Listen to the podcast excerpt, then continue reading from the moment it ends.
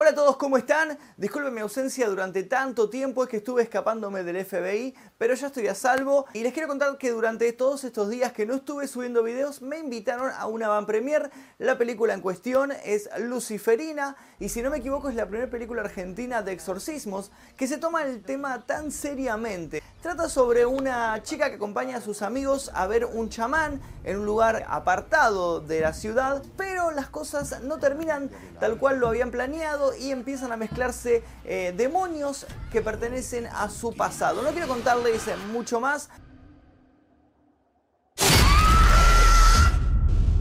Natalia, por favor, ayúdame.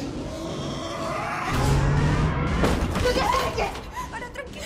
No nos va a dejar salir. ¿Sabías que en esta isla se hacían ritos malos?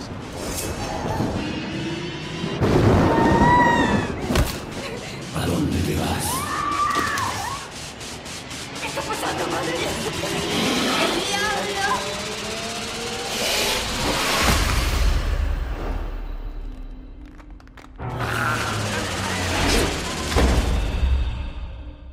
Pronto voy a estar subiendo una reseña a mi Instagram, les dejo mi Instagram aquí debajo. La película se estrena el 15 de marzo y voy a estar también sorteando entradas, así que eh, quédense hasta el final del video porque voy a contar cómo hacer para ganar entradas para el estreno de Luciferina. Así que sin más vueltas, empecemos con estos casos reales de exorcismos. Puesto número 6, el caso de la novicia. Corría el año 1906 y Clara Cele era una joven estudiante cristiana que estaba misionando en un lugar llamado Natal en Sudáfrica. Se desconocen las razones, pero parece que por alguna cuestión ella realizó un pacto satánico. Días después de realizar este ritual empezó a presentar extraños síntomas, como por ejemplo tenía rechazo hacia objetos religiosos que eran muy presentes en su entorno, como crucifijos, rosarios, como agua bendita. Luego de esto empezó a hablar en lenguas muertas, extraños idiomas que habían perecido muchos años antes y que ella, debido a su corta edad, nunca había estudiado. Además, podía saber datos ocultos de las personas que se acercaban a ella para intentar tranquilizarla. Dicen las monjas que estuvieron asistiéndola durante todo este largo proceso, que ella empezó a hacer sonidos guturales similares a una bestia, y que además podía levitar hasta 5 metros por encima de su cama. Hay aproximadamente 150 personas que aseguran haber sido testigos de estas levitaciones de Clara Cele. Finalmente, dos sacerdotes se hicieron cargo de su caso y le practicaron un exorcismo. Durante este ritual ella intentó ahorcar a uno de los sacerdotes con su estola y también se presentaron de manera más frecuente las levitaciones. Finalmente varios sacerdotes aseguran haber expulsado a muchos demonios de su cuerpo y este caso nunca obtuvo una explicación científica coherente. Puesto número 5. La monja poseída. Daniel Koroginau, un sacerdote conocido como Padre Daniel, ayudado por un grupo de monjas, secuestraron y amordazaron a la religiosa Irina Korinichi, asegurando que estaba poseída por múltiples demonios. Según el relato del Padre Daniel, la religiosa presentaba rechazo hacia el agua bendita, que era un objeto con el que ella estaba en contacto todos los días, y además echaba espuma por la boca. Por este motivo la ataron, amordazaron e intentaron curarla de esta supuesta posesión durante múltiples días mediante oraciones. Finalmente, Irina Korinichi falleció durante el proceso de exorcismo. Los forenses aseguran que su fallecimiento se debe a una insuficiencia aguda cardiorrespiratoria y además a la deshidratación, ambas fallas asociadas a un ataque de esquizofrenia. Puesto número 4 el buen cristiano. Michael tenía tan solo 39 años y su esposa Christine 29. Ambos llevaban una vida cristiana muy normal, rezaban todas las noches, asistían a misa todos los domingos y daban su diezmo al párroco esperando de esa manera ganar un lugar en el paraíso. Todo iba bien hasta que un día precisamente en misa Michael empezó a hablar en lenguas extrañas y agredió a una mujer de la congregación.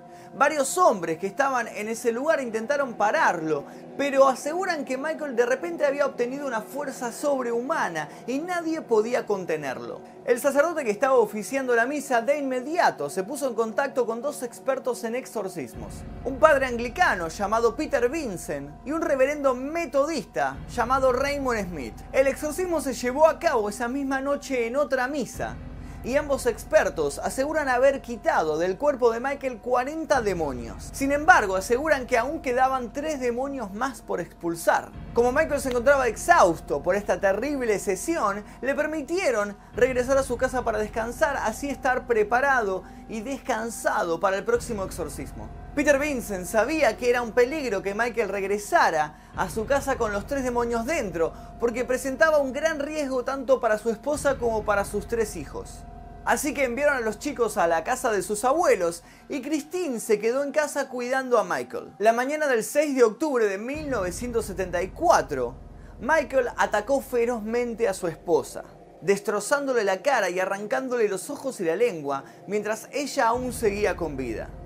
Christine falleció ahogada en su propia sangre. Michael fue condenado dos años de tratamiento psiquiátrico y nunca se encontró una explicación coherente a su brote psicótico. Antes de seguir con esta historia, les quiero recordar que por favor es muy importante que dejen su like. La meta para este video es de 8000 likes. Si llegamos a este número, voy a contar en detalle algunas de estas historias que estoy contando muy brevemente. Voy a preparar un video extenso contando detalle por detalle, dando el año, dando datos que ahora no estoy contando y estoy obviando por una cuestión de tiempo. Así que además de dejar su like y de suscribirse, dejen un comentario diciendo cuál de todas estas historias le llamó más la atención y cuál le gustaría ver eh, contada de manera extensa en un video aparte. Aguarden hasta el final del video porque voy a estar sorteando entradas para Luciferina. Recuerden que se estrena el 15 de marzo en todos los cines del país.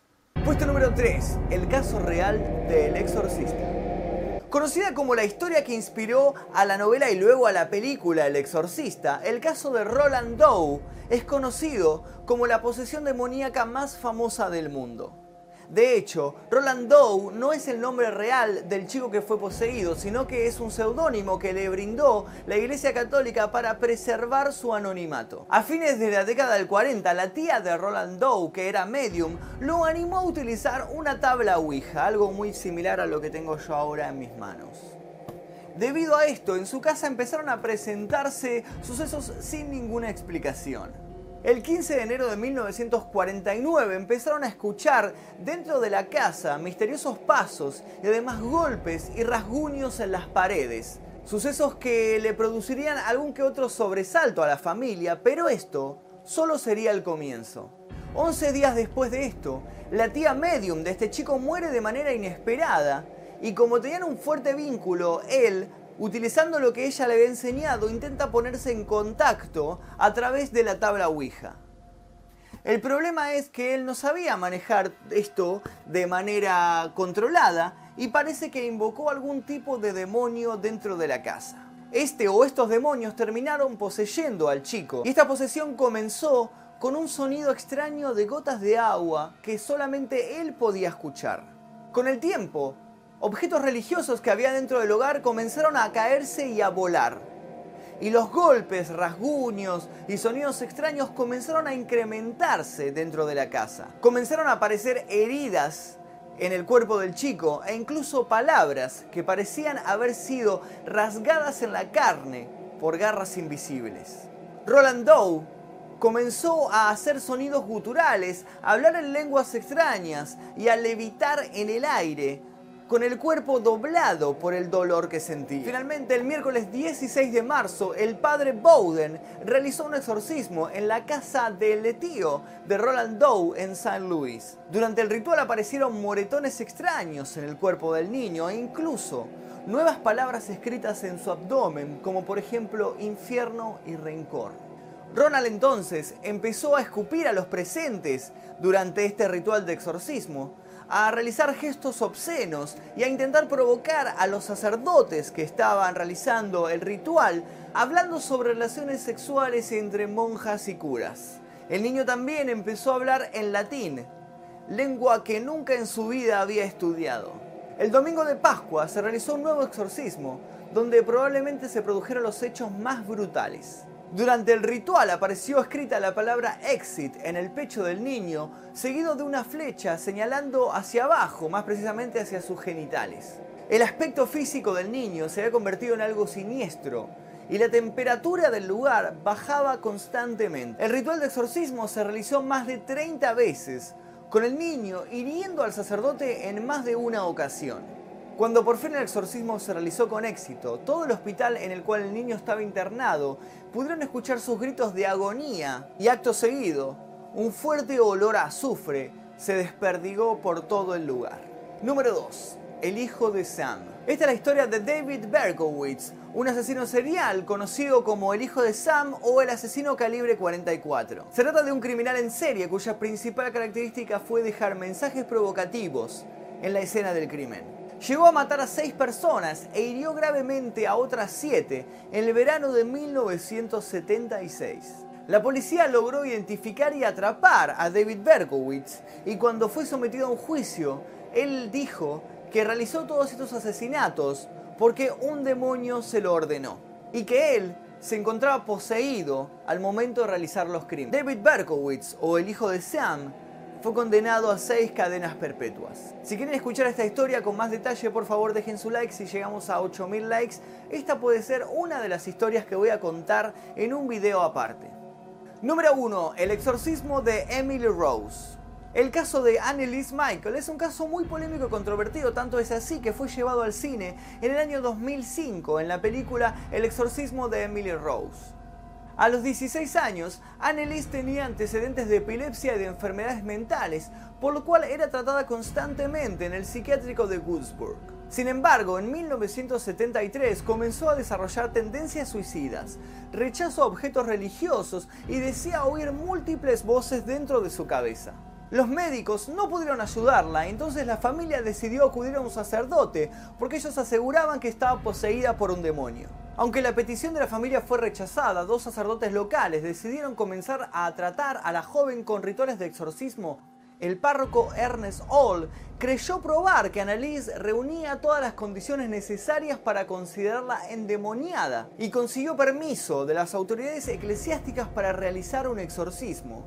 Siguiendo los pasos, del Rituale Romanum. Annelies tuvo casi 70 exorcismos en el transcurso de 10 meses se negó a comer y a menudo hablaba de morir como un mártir. Durante las sesiones, Annelies dijo estar poseída por seis demonios diferentes, uno de ellos el mismísimo Lucifer.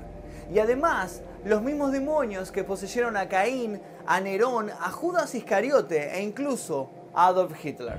Annelies finalmente falleció a los 23 años durante una de estas sesiones de exorcismo.